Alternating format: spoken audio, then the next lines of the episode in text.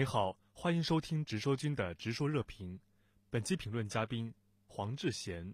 日前，郭台铭、柯文哲、王金平三人幕僚一同亮相，询问联署参选事宜。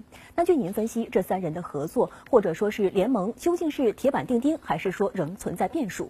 那您认为他们具体会如何分工呢？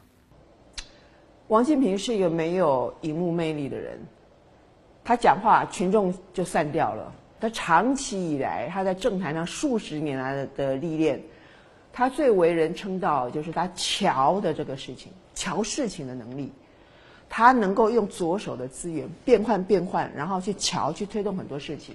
然后在政坛呢，号称只有朋友没有敌人，唯一的敌人大概就是要把他弄走的马英九吧。而在马王之争最后呢，是王金平赢了，可见他翻云覆雨的能力。那郭台铭呢？他的爸是在商场上的爸，他做生意有太多太多故事了，有好的有坏的，有很多被他整的人是恨得牙痒痒的，被他被他打败的人，他当然一辈子不会原谅他。但是呢，这个社会里面，台湾这个社会是个崇拜成功者、崇拜白手起家的一个社会，而且崇拜你可以在白人的世界、在洋人的世界里面取得成功，就是。台湾人的潜意识啊，就觉得你是台湾之光。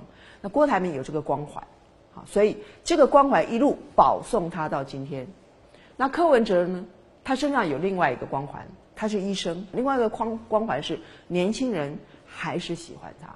第三个光环是柯文哲全台湾，他民调最低的地方在哪里？在台北市。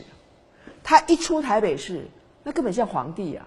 像明星啊，所以他只要能够吸引到潜力，所以他各有各的光环。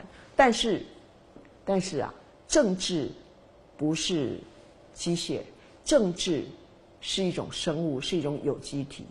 弄得不小心，很可能会器官移植的时候不小心会器官排斥啊。所以一加一有时候政治会不但不不大于二，一加一搞不好小于一，因为有的人他。看到柯文哲就讨厌，有的人讨厌王金平，觉得你蓝皮绿骨；那有的人讨厌郭台铭，觉得你出尔反尔。你不是要支持国民党候选人吗？所以这些这个大锅炒可不可以成功，还要看最终最终他们提出来的政见论述以及他们参选有没有正当性。不然的话，也不过就是出来分裂了蓝的票，最终。保护了蔡英文的连任。感谢您的收听，更多深度时评，请下载直新闻 APP。国际时政、军事防务，执说君陪您看懂硬新闻。